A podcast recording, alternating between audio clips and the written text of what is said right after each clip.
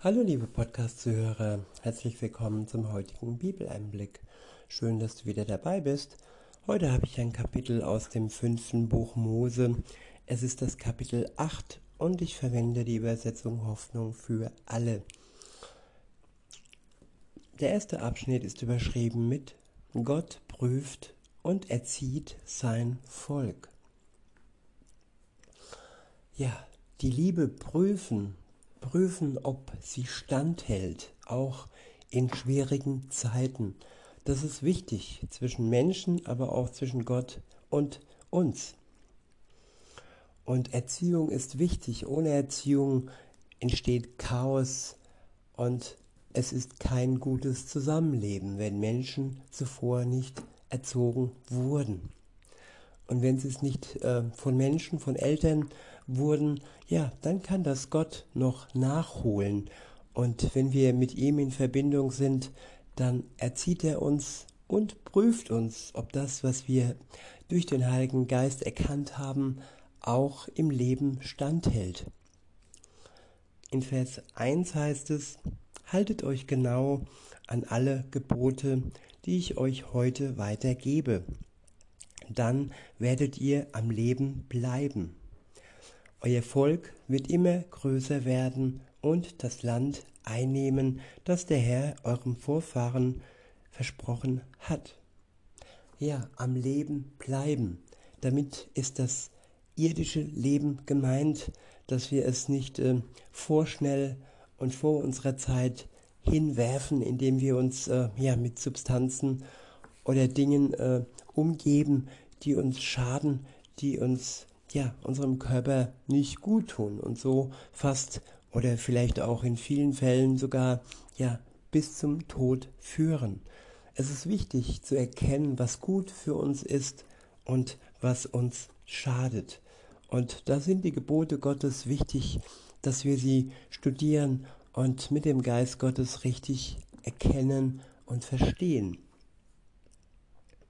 Und hier gibt es jetzt einen Rückblick ähm, in die Vergangenheit und ein Blick auf die Gegenwart. Weiter heißt es in Vers 2, erinnert euch an den langen Weg, den der Herr, euer Gott, euch bis hierher geführt hat, an die 40 Jahre in der Wüste. Ja, 40 Jahre, das ist eine lange Zeit. Und solche Wüstenzeiten gibt es auch heute. Und wir können sie nur überstehen, wenn wir eng mit Gott in Verbindung sind. Ohne Gott werden wir in der Wüste umkommen. Das steht fest. Weiter heißt es, er ließ euch in Schwierigkeiten geraten, um euch auf die Probe zu stellen. Ja, Gott verhindert nicht, dass wir im Leben äh, Schwierigkeiten erfahren. Schwierigkeiten sind wichtig, damit wir geschliffen werden, damit wir ja durch die Probe, die wir durch die Schwierigkeit ähm, bekommen, wirklich sehen, dass unser Glaube etwas wert ist, dass er standhält und dass die Beziehung zwischen uns und Gott ja auch in schweren Zeiten hält. Er von seiner Seite da gibt es keine Bedenken. Aber sind auch wir standhaft, sind auch wir so stark durch ihn selbst, dass wir nicht mutlos werden und aufgeben? Weiter heißt es, er ließ euch in Schwierigkeiten geraten, um euch auf die Probe zu stellen. So wollte er sehen, wie ihr euch entscheiden würdet, ob ihr nach seinen Geboten lebt ob ihr nach seinen Geboten leben würden, würdet oder nicht. Er legte euch Entbehrungen auf und ließ euch hungern. Dann gab er euch das Manna zu essen, das weder ihr noch eure Vorfahren kanntet. Er wollte euch damit zeigen, dass der Mensch nicht allein vom Brot lebt, sondern vor allem von den Worten des Herrn ja, die wichtigste Nahrungsquelle für uns ist das Wort Gottes. wenn wir alleine nur ja versorgt sind, was Essen angeht, dann haben wir eine Unterernährung, was unser geistiges Leben angeht. Wir haben das Loch in uns drin, das nur Gott füllen kann, das in uns hineingelegt wurde seit Anbeginn unseres Lebens. Nur Gott kann uns wirklich erfüllen. Nein, keine Droge und keine Medizin in Gänsefüßchen. Es ist einzig und allein Gott, der uns Erfüllung schenkt. In Vers 4 heißt es, in diesen 40 Jahren ist eure, eure Kleidung nicht verschlissen und eure Füße sind nicht geschwollen. Daran könnt ihr erkennen, dass der Herr, euer Gott, es gut mit euch meint. Er erzieht euch wie ein Vater seine Kinder. Ja, es ist eine gute Erziehung. Es ist nicht eine Unterdrückung, sondern es dient zu unserem Besten, wenn Gott uns erzieht. In Vers 6 heißt es, beachtet deshalb seine Weisungen, lebt so, wie es ihm gefällt, und habt Ehrfurcht vor ihm. Der Herr, euer Gott, bringt euch in ein gutes Land. Es ist reich an Grundwasser, an Quellen und Bächen, die in den Bergen und Tälern entspringen. Es gibt dort Weizen und Gerste, Weintrauben und Feigen, Granat, Äpfel, Oliven und Honig. Ihr werdet nicht von karger Kost leben müssen. Es wird euch an nichts fehlen. Auch wenn uns im Moment das eine oder andere fehlt, dann ist gewiss, dass wir am Ende ja so gut versorgt sind, dass wir uns keine Sorgen mehr machen müssen.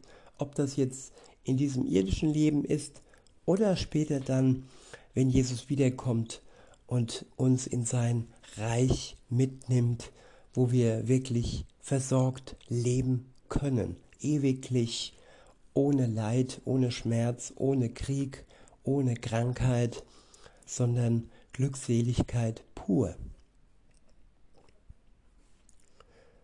Weiter heißt es, das Gestein des Landes enthält Eisen und in den Bergen könnt ihr Kupfer gewinnen.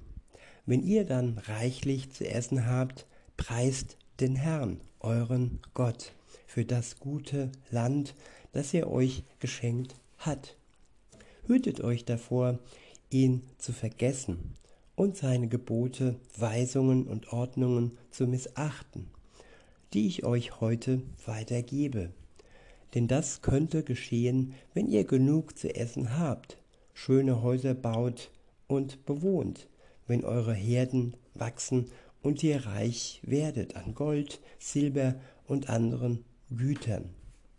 Ja, Geld kann uns blind machen und Geld und Macht kann uns ja von Gott trennen und aus seiner Nähe fortbringen, wenn wir das zulassen, dass unser Besitz, unser Reichtum und unsere Macht ja uns mehr wert wird als die Beziehung zu Gott selbst. In Vers 14 heißt es, dann könntet ihr überheblich werden und den Herrn, euren Gott, vergessen. Dabei hat er euch aus der Sklaverei in Ägypten befreit er war es, der euch durch die große, schreckliche Wüste geführt hat, wo Giftschlangen und Skorpione lauerten.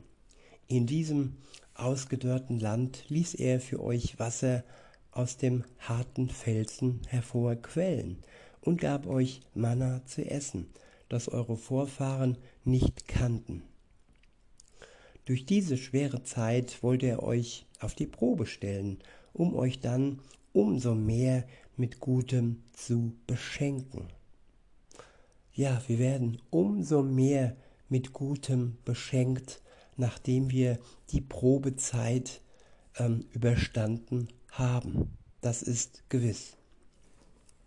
In Vers 17 heißt es, wenn diese gute, wenn dieses Gute nun kommt, sagt nicht, das haben wir aus eigener Kraft geschafft.